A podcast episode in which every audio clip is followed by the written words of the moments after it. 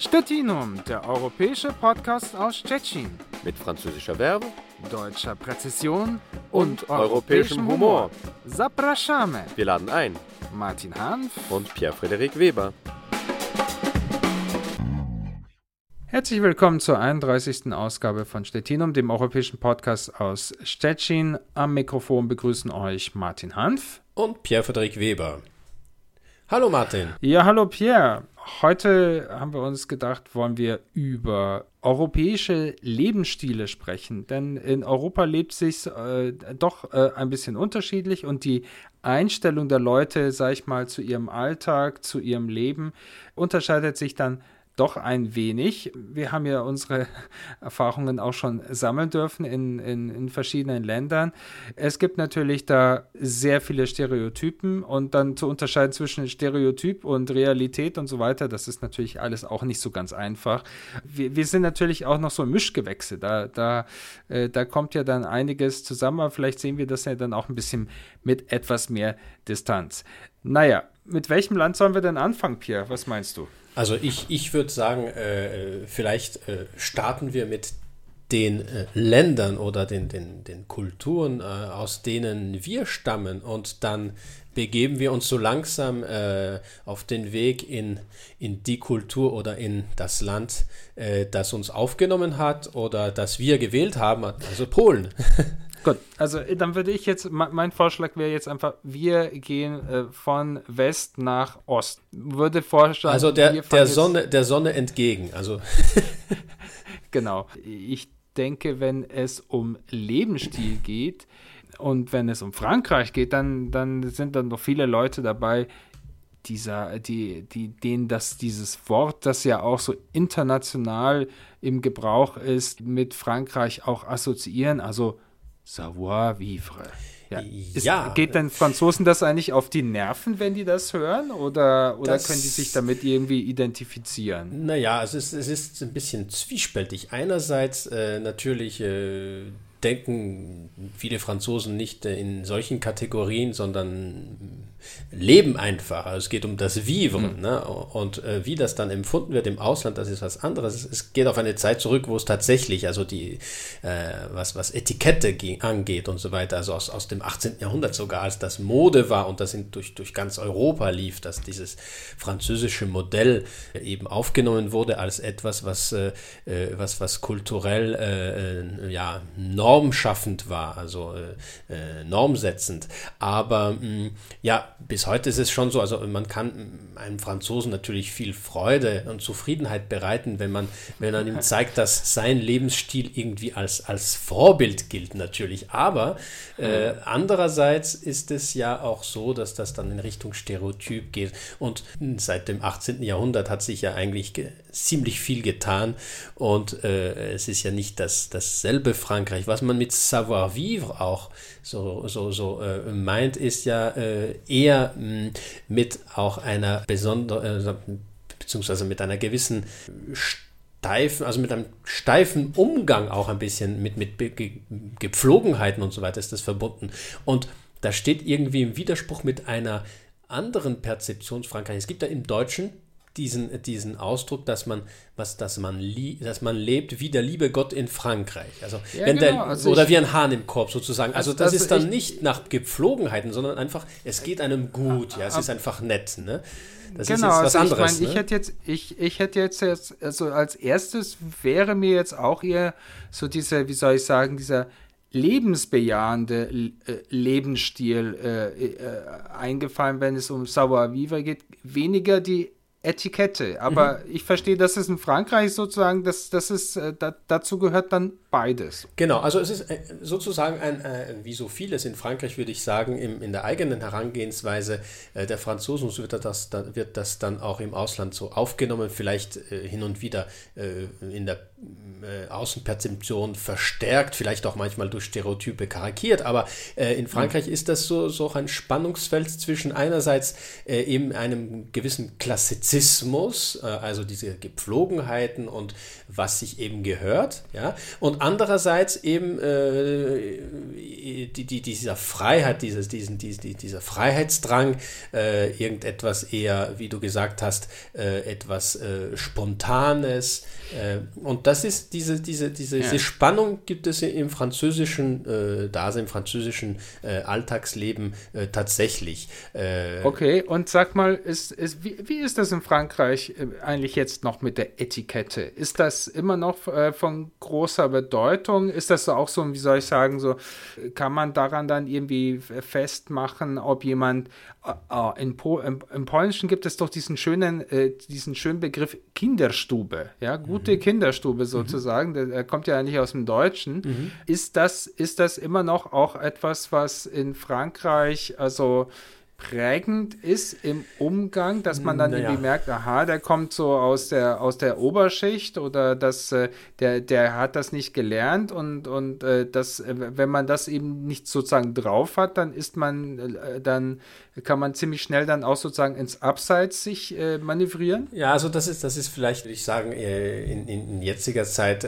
nicht, so nicht, so, nicht so geprägt oder nicht so, mhm. nicht so kodifiziert. Ne?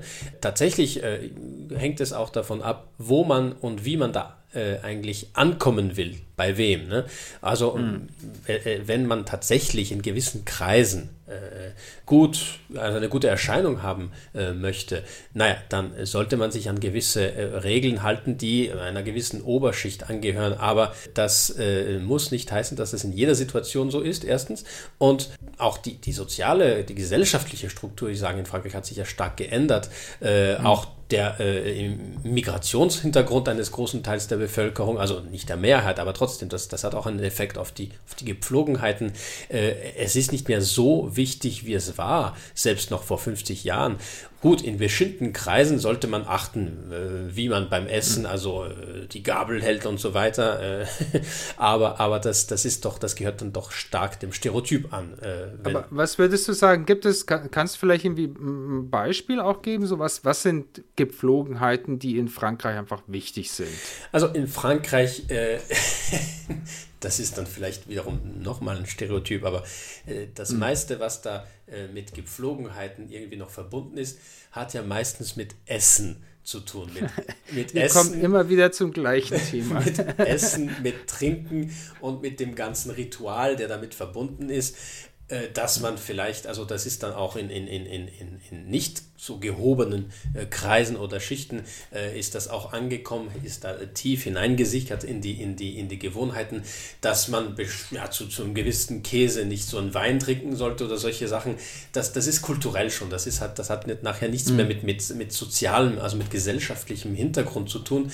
Das ist einfach äh, etwas, was zu, zu, zu, zur französischen Kultur gehört, obwohl selbst das äh, unterliegt bestimmten Veränderungen, Wandlungen. Aber trotzdem, aber, das, das, das alles, was mit Essen und mit, mit Trinken verbunden ja. ist, das ist, das ist irgendwie in Frankreich etwas heilig, würde also, ich sagen. Ne? Ich glaube, ich wollte gerade sagen, also ich glaube, es ist schon so, dass äh, selbst, sage ich mal, die Franzosen, die jetzt nicht so, so üppig ausgestattet sind oder so reich sind, aber die Franzosen im Allgemeinen äh, legen schon Wert darauf, also qualitativ gutes Essen zu kaufen und das gibt man, ähm, also da investiert man auch rein. Das gehört einfach sozusagen mit dazu. Ja, stimmt. Es es wäre ja zum Beispiel, könnte ich sagen, äh, eher so umgekehrt, äh, wenn jemand halt so experimentiert oder gewisse äh, Codes äh, äh brechen möchte, was jetzt äh, das angeht, was, was sonst als, als, als, als, als Gepflogenheit gilt, dann ist das,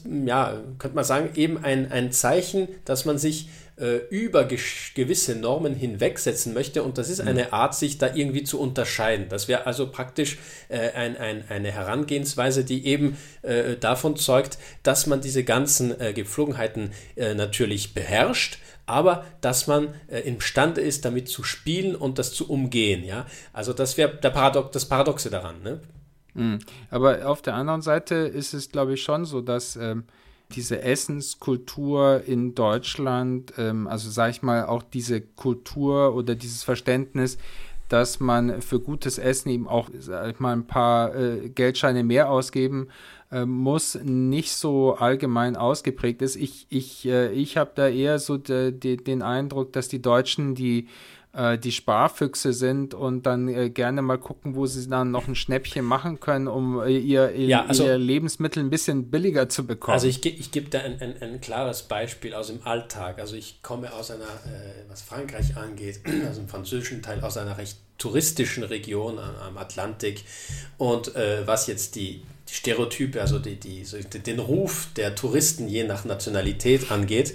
Also äh, bei den äh, Holländern und den Deutschen ist es immer so, ja, die geben überhaupt nichts aus für Essen, die essen nur Konserven und die, die essen in ihrem im Wohnmobil und die, die, die wollen überhaupt nicht ins Restaurant oder nur einmal vielleicht, nee, also das ist, mhm. äh, das ist nichts, ne? also das ist bei den lokalen, äh, äh, also bei den, bei den, bei den in, in Gasthäusern und so weiter, in Restaurants ist das so sozusagen der, der Ruf. Ne? Die geben natürlich viel aus, aber für andere Sachen, aber fürs Essen, nee, das, da sind sie nicht unbedingt zu haben, es sei denn, äh, ja, je je nachdem, wie sie eben betucht sind, aber so äh, durch die Bank würde ich sagen, also im Durchschnitt. Das ist zumindest der Ruf äh, zwischen Ruf, also Perzeption und Realität. Natürlich, das, das, das kann sich natürlich unterscheiden, aber das hört man zumindest meistens. Ne?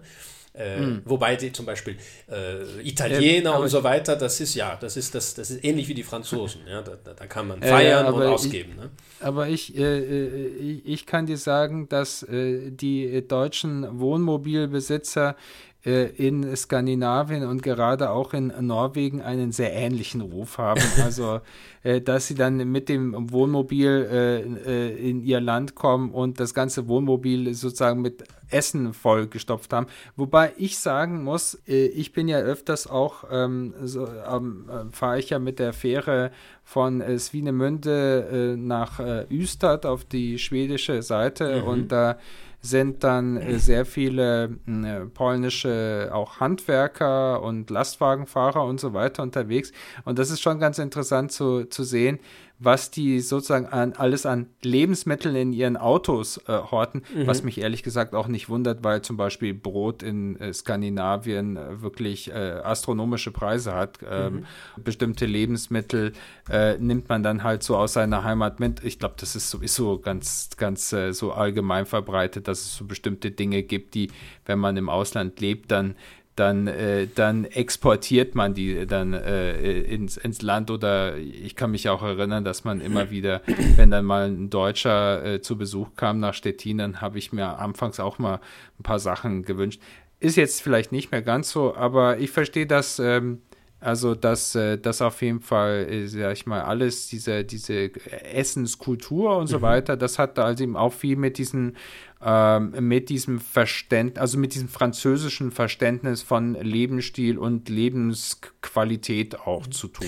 Es gibt aber äh, äh, etwas, was im, im deutschen Sprachraum äh, prägend ist und was sich auch eigentlich in andere Sprachen ziemlich schwer oder, oder ungenau übersetzen lässt, beziehungsweise es gibt, man sicher kann ein Wort oder ein paar Wörter finden, die, die irgendwie das versuchen auszudrücken, aber das ist schwer äh, hinüberzubringen, weil da der ganze kulturelle und auch, auch emotionale Wert dieses Wortes dann abhanden kommt. Das ist das deutsche Wort Gemütlichkeit. Ne? Das, das bedeutet ja. was anderes in Frankreich als, als, als, als die deutsche Gemütlichkeit sozusagen.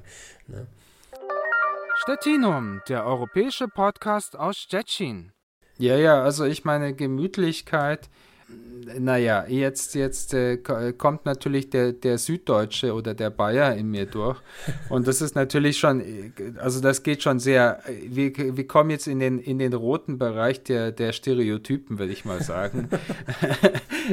also, äh, und die Österreicher gehören ja da mit Sicherheit auch noch dazu. Also wenn man sich alleine, äh, wenn man bei YouTube oder überhaupt bei, äh, bei einer Suchmaschine im Internet äh, eingibt, das Wort Gemütlichkeit, dann tauchen da sofort etliche Titel der sogenannten Volksmusik auf. Also genau. das heißt, äh, mit diesem Begriff wird natürlich der, der, der, äh, der Assozi oder viele Leute assoziieren gerade so dieses, dieses alpenländische viele dann eben auch die Berge und, und, und das Sitzen, ah ja, genau, und in Bayern, das ist ja ganz logisch, da gehört dann der Biergarten zum Beispiel. Genau, aber aus, aus südlicher äh, Perspektive, aus südlicher Perspektive, jetzt nicht aus bayerischer Perspektive, aus österreichischer, österreichischer Perspektive zumindest, wenn man an, an West- bzw. Nord, Nordwesten, ja gut, Norddeutsche oder, oder eben nicht süddeutsche, äh, nicht bajuwarische Gemütlichkeit denkt, da, da, da haben die, die Österreicher meistens, also gut, das klingt jetzt verallgemeinert, aber äh, in so einem mhm. kurzen, in einer kurzen Podcast-Folge kann man das nicht so stark differenzieren. Die, unsere Hörer wissen ja, was wir da meinen, aber das, das Bild, das die Österreicher vor, vor Augen haben und, und das natürlich auch mit, mit Schmunzeln äh, ver, verbunden ist von Seiten der Österreicher in Richtung Norddeutschland, ist, dass äh, norddeutsche Gemütlichkeit meistens irgendwas mit Schunkeln zu tun hat. Ne? Ich würde jetzt auch mal sagen, ähm, Süddeutsche würden äh, Norddeutschland eher als ähm, äh, Wüstenlandschaft der Gemütlichkeit äh, äh, betrachten.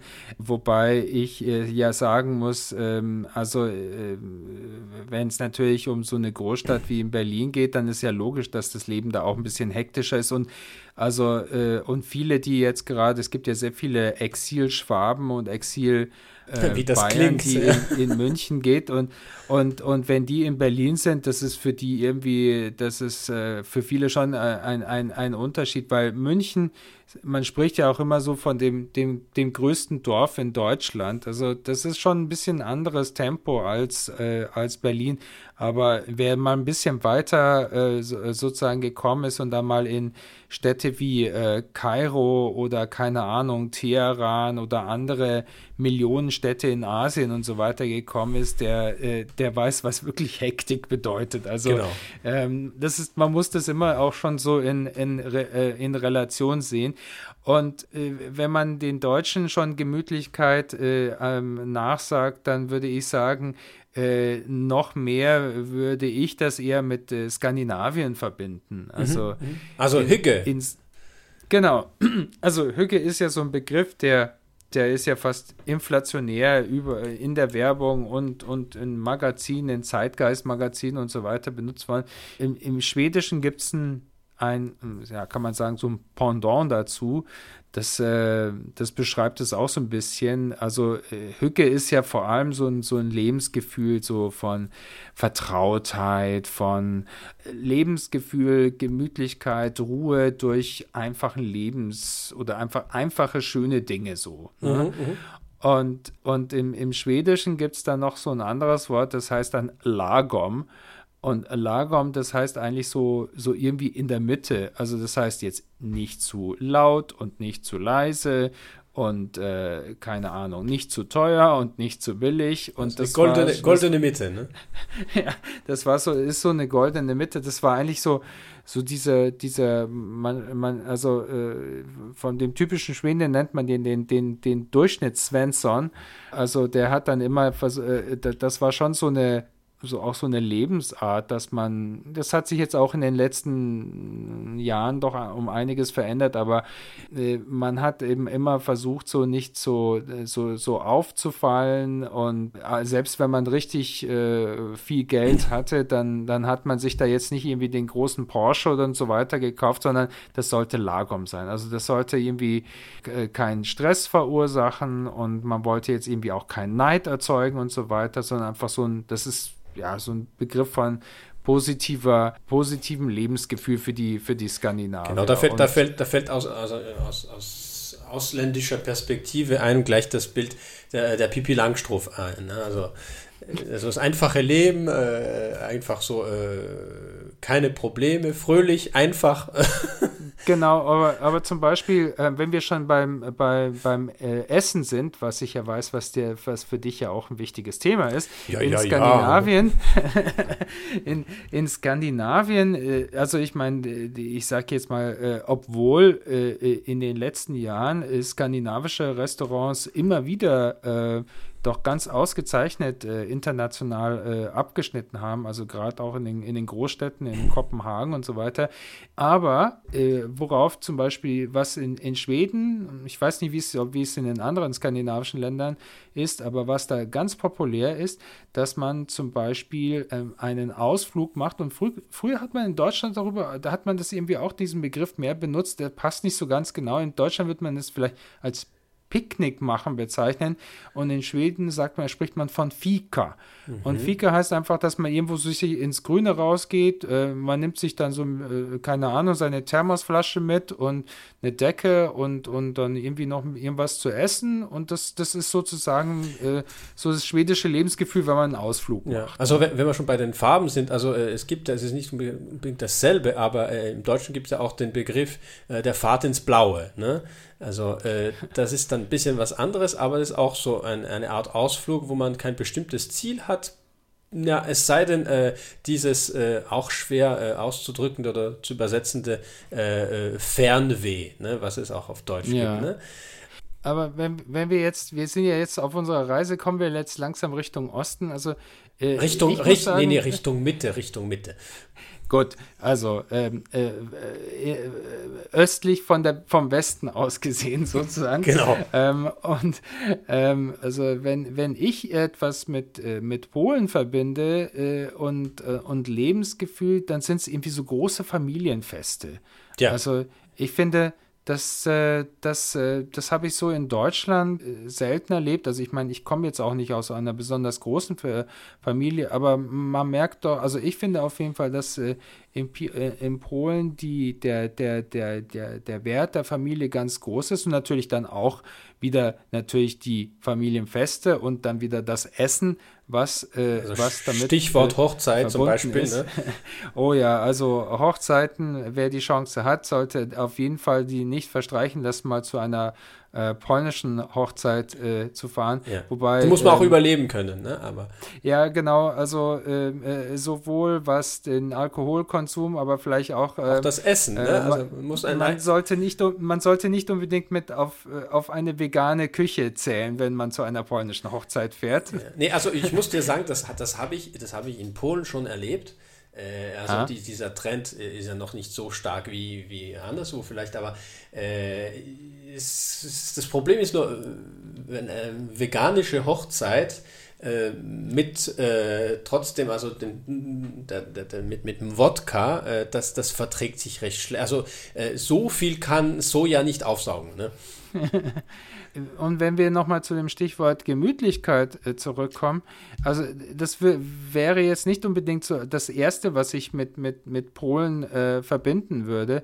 Ich habe mir darüber auch schon früher mal Gedanken gemacht und ich glaube, dass, dass das einfach auch daran liegt, dass ja, also dass einfach viele Leute in Polen wirklich sehr viel arbeiten um irgendwie einen, einen guten Lebensstandard zu halten, dann eben auch gezwungen sind, ja sehr viel ihrer Lebenszeit äh, in, in Arbeit zu investieren.